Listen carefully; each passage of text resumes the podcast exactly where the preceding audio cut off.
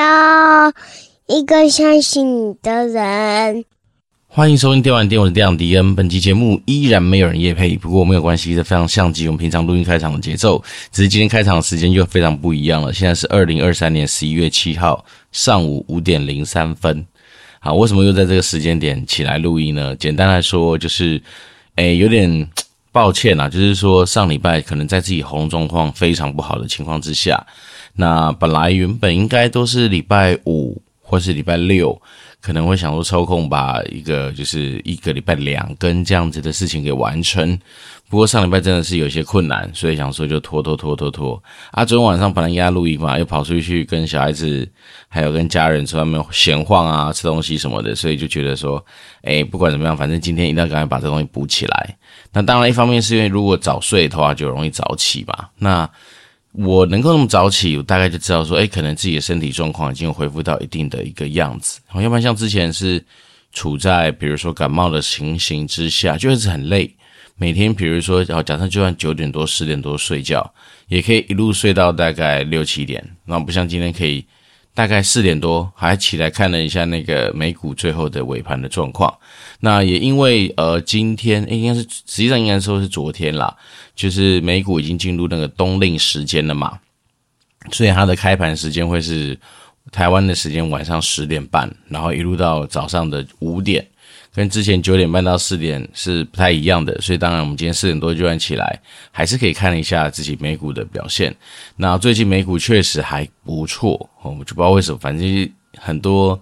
诶，看似之前就是已经跌到脱裤子的，就慢慢的把裤子穿上，然后回到一个正常的水位。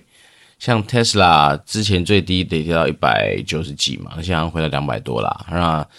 NVIDIA 之前好像也快要摸到呃三字头嘛，那现在又回到四百多，所以简简单的说，就是感觉最近的美股表现确实还蛮不错的。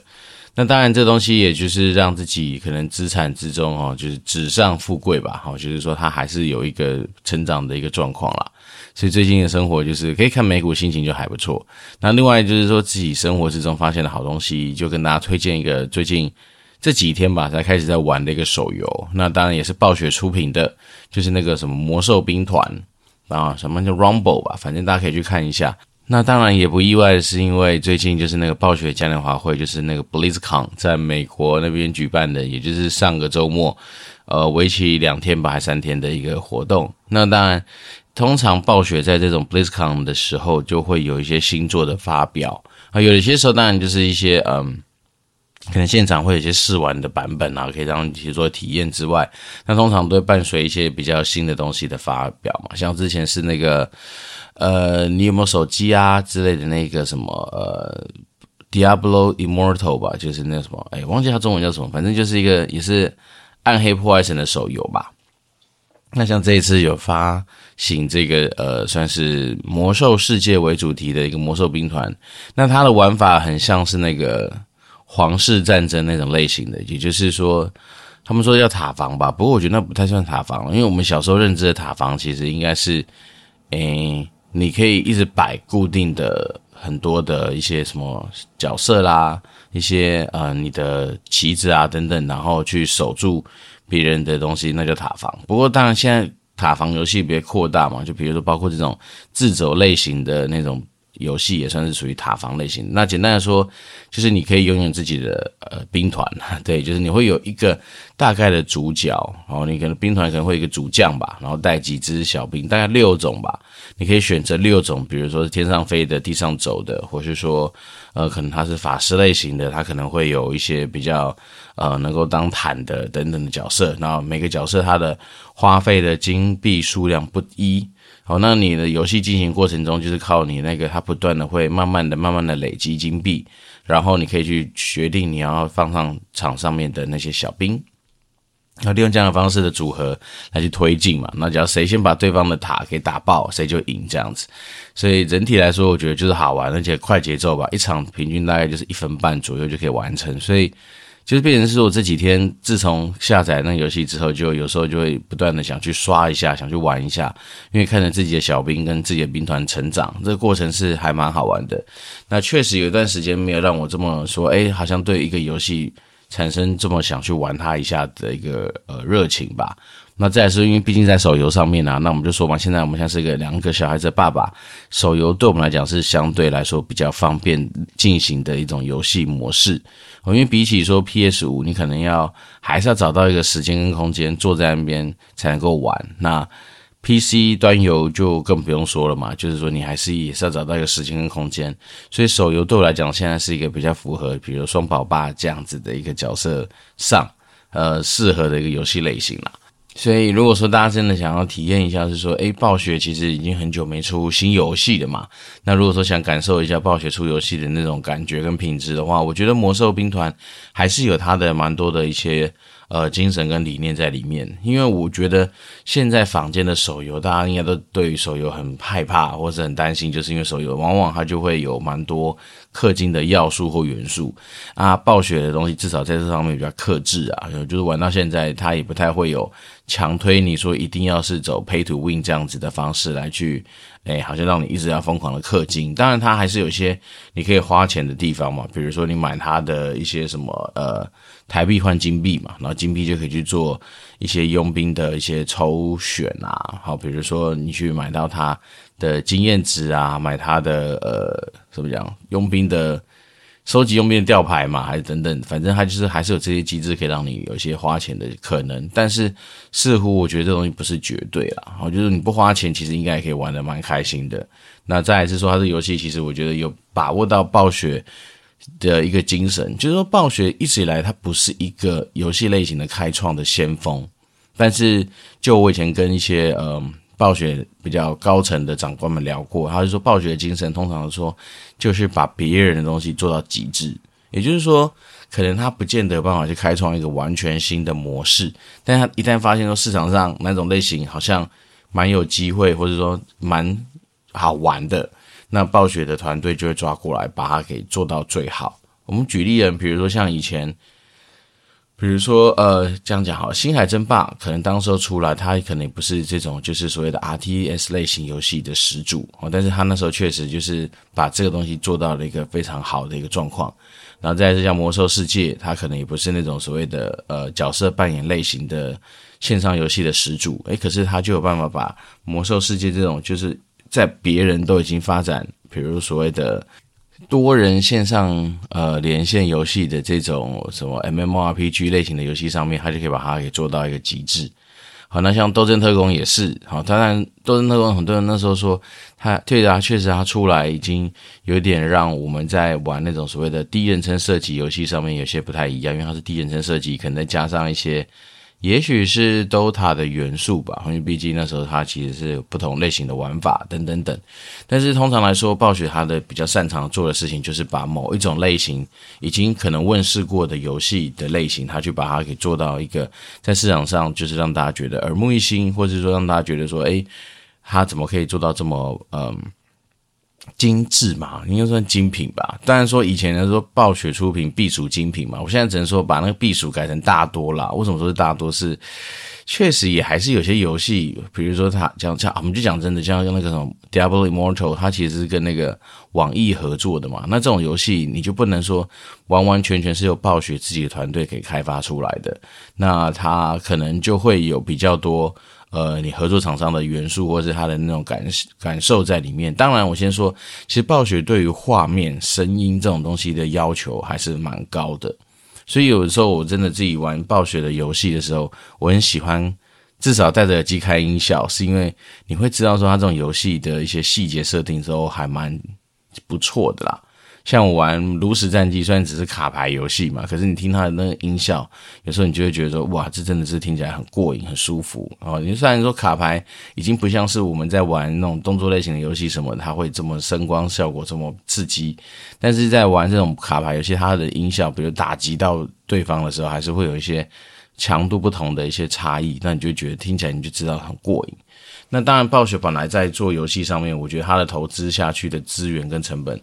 应该是比很多那种就是呃比较小型的工作室来说，他们应该是比较多的资源跟经验。然后所以像我们那时候在总部，你就看到说很多真的非常专业的团队，比如专门做动画的啊，他就是以比照外面那种就是动画工作公司或工作室等级以上的那种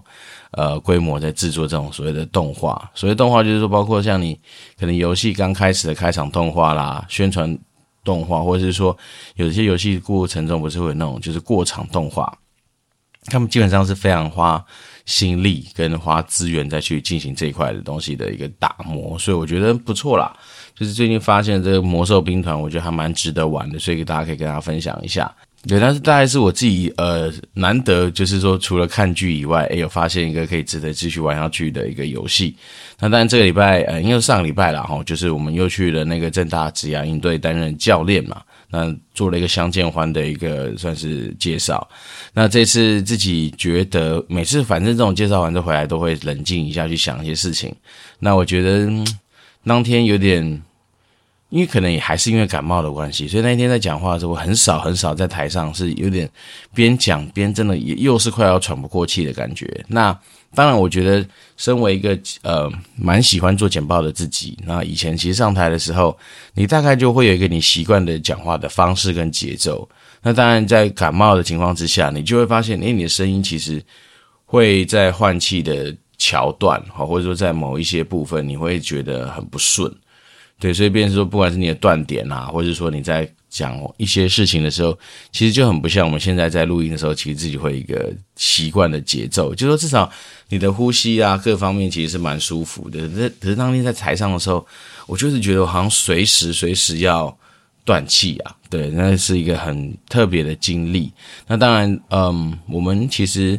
这个节目本来一开始真的就是为了想说。让大家更了解说游戏业到底在做什么，然后我们自己的生活工作到大概在干什么而产而产生的嘛。因为那时候我们说过，呃，节目的初衷一开始，呃，一方面那时候疫情嘛，然后常常康扣，你就没有看到呃对方的人，那也许你可能就觉得说你好在跟空气聊天之外，那那时候当然参加正大的职涯营队担任教练也好几年嘛，那。你觉得发现说奇怪，什么每年大家问的问题都蛮类似的，就是说，哎，学长到底线上游戏产业在做什么啊？线上游戏是不是很爽啊？每天都打电动啊，等等等这样问题。所以那时候想说，干脆，与其每次都讲一遍哈，不如说我们把一些东西录下来，然后提醒大家说，哎，你可以去听第几集，那一集大概有稍微介绍到说我们大概在做什么样的事情。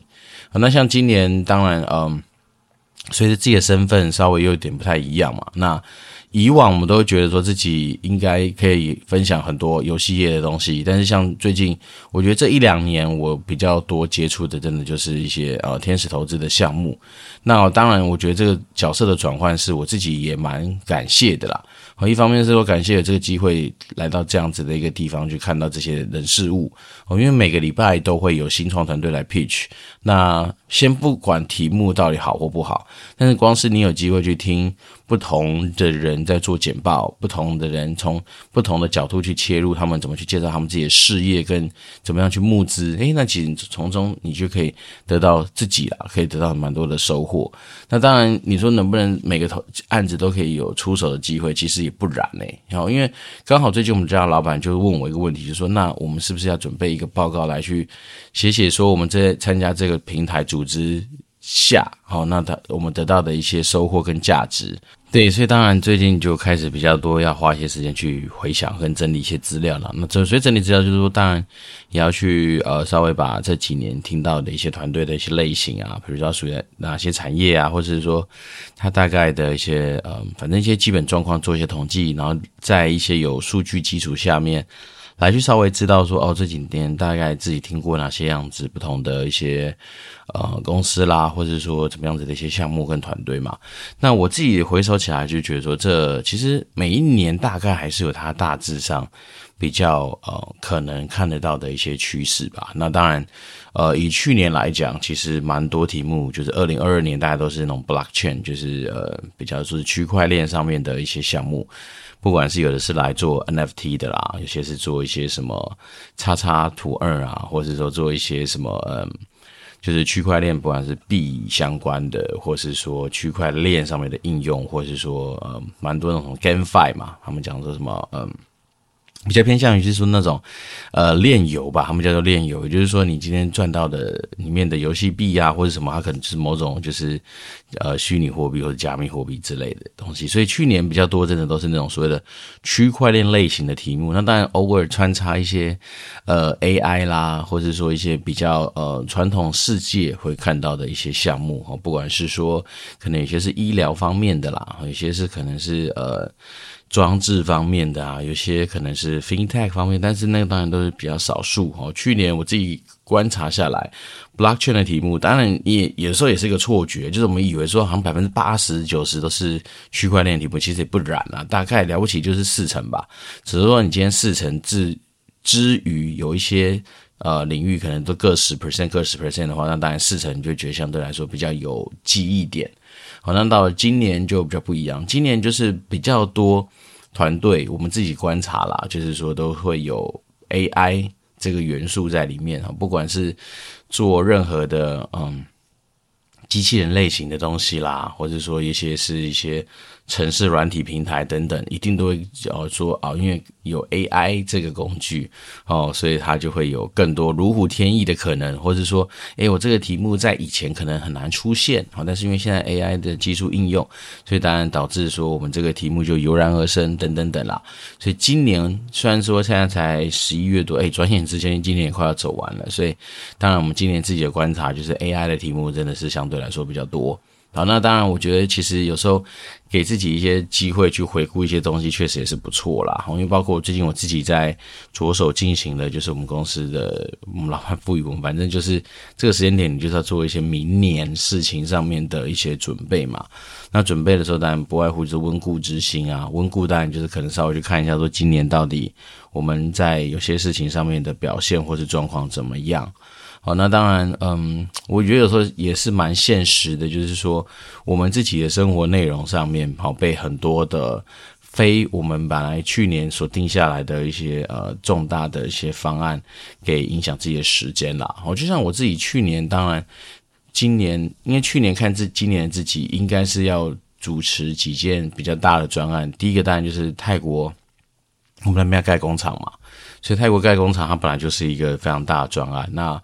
整个上半年，直到应该说直到上个月为止，好，你都会在做很多的一些规划讨论面上面的沟通啊。对，那当然你说开工了，然后签约签下去之后，这个案子是不是相对来说就比较没那么多事情？其实我觉得。也不是这么说诶，就是说，当然规划面上面我们可以施力的点，一定是甚至沟通的量一定是比较大的。好，但是现在这个点已经开始盖啦，开始去动土啦，开始去动工啦，那当然就会比较多是现场执行面的事情。那现场执行面之外，其实还你还是会有很多要去确认的项目啦，只是说它的比重相对我们之前这种就是完全仰赖说我们这边在跟很多长官去做沟通的时间是稍微不太一样。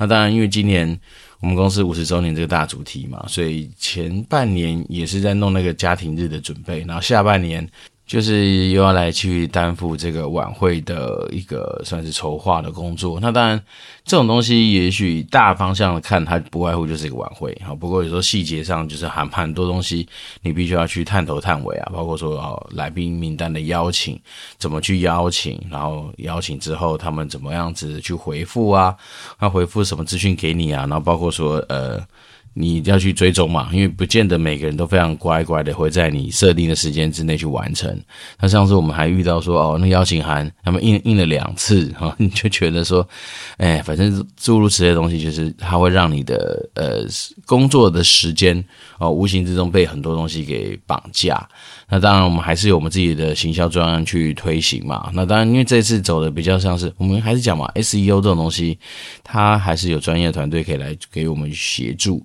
那专业的团队给予的协助，本来就是，我觉得有时候人还是要多少相信专业啦。只是说，当然，我们有时候有些老板呢，他们就会有他们自己的一些呃，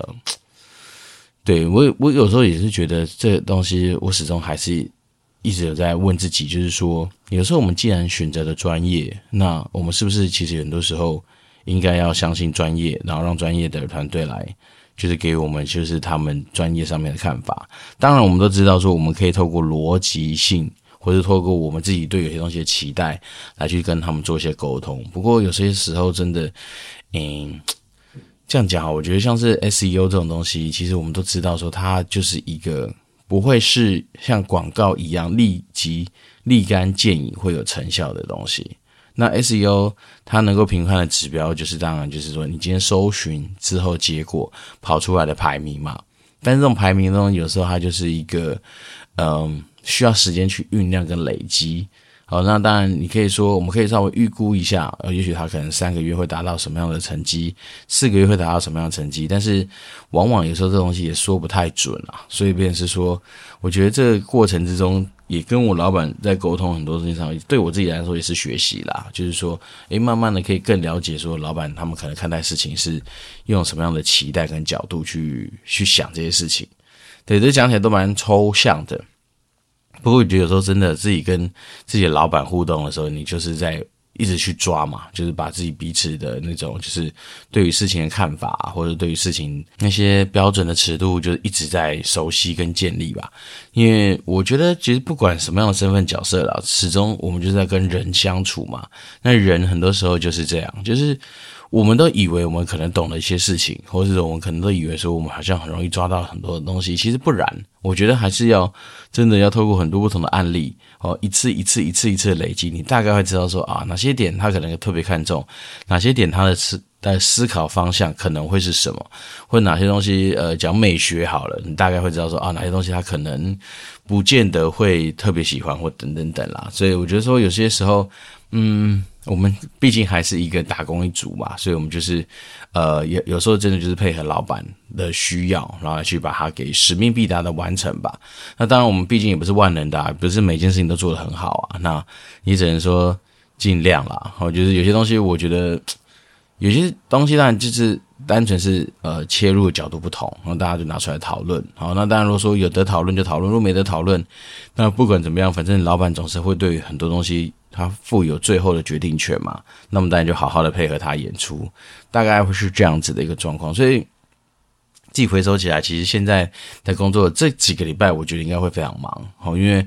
毕竟在我们有一个正式策略会议之前，我们必须要花比较多的心思在思考我们策略会议，我们自己呃，我们好，这时候又回到行销人嘛，那行销的人可以做什么事情？对，那再来是明年可能就比较没有。这种呃五十周年的大硬题了，就是那种非常大的硬的主题，那就会应该我在杂物上应该会好一点点。不过今年都有想到，我们还要拍一支我们公司的新的简介影片，当然上个礼拜已经拍过了。好，那我们另外再开一集来讲讲拍影片的一些心得。不过就是你看，就是有生活之中就有这么多滴滴答答的一些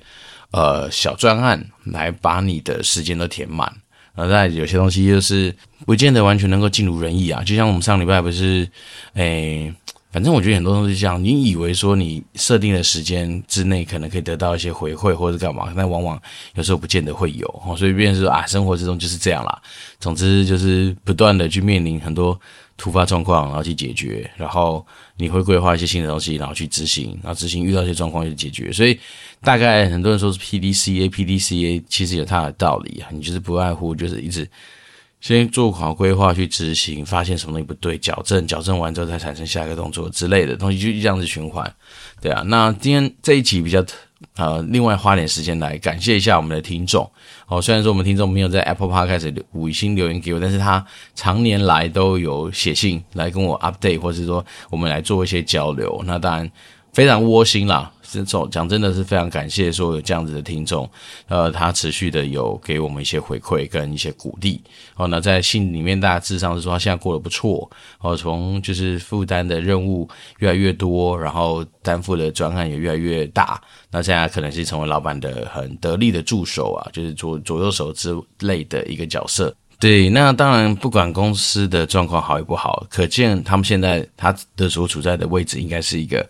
嗯，怎么讲？就是一人之下，可能也是万人之上这样子的一个状况吧。那再来是说，其实当你已经有机会达到这个高度、这个角色的时候，你往往得到的资讯应该也会领先蛮多其他同事啊，或者说其他你的部署等等的。所以便是说，当然你今天要做很多的一些选择，或者做很多的准备，其实你也会相对比较有底气啦。那当然我说过嘛，其实身为打工仔的自己，当然呃比较无奈的地方是你领别人薪水看人家脸色，但是好处也就是说，你随时可以弃船逃逸啊，你随时可以有机会帮你自己做好呃下一个阶段的准备嘛。所以变成说越是这种情况，好可能你会觉得说公司的状况也前景不明朗。那当然好处是你也可以就是走马探花，然后持续帮自己维持一个开放的一个状况，也就是说，哎，你可能在 Linking 上面还是有更新你现在的近况啊。把你自己的一些条件各方面设定的更棒啊，或者是说，也，也许有机会的话，就是就是跟所谓的 head hunter 保持好的联系啊，不见得跟他说你一定要马上立马立马开始找工作，可是你可以跟他说，你现在的状况怎么样啊？你现在自己的角色已经是不一样啦，已经不像是以前一样，可能只是负担一个产品的人，或者现在可能是两三个啊，可能现在已经开始在自己很多的嗯。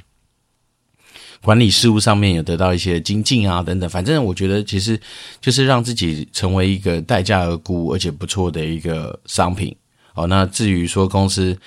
未来发展怎么样，好不好，其实选择权还是在你自己手上嘛。那当然有时候身为呃打工仔，就是这种。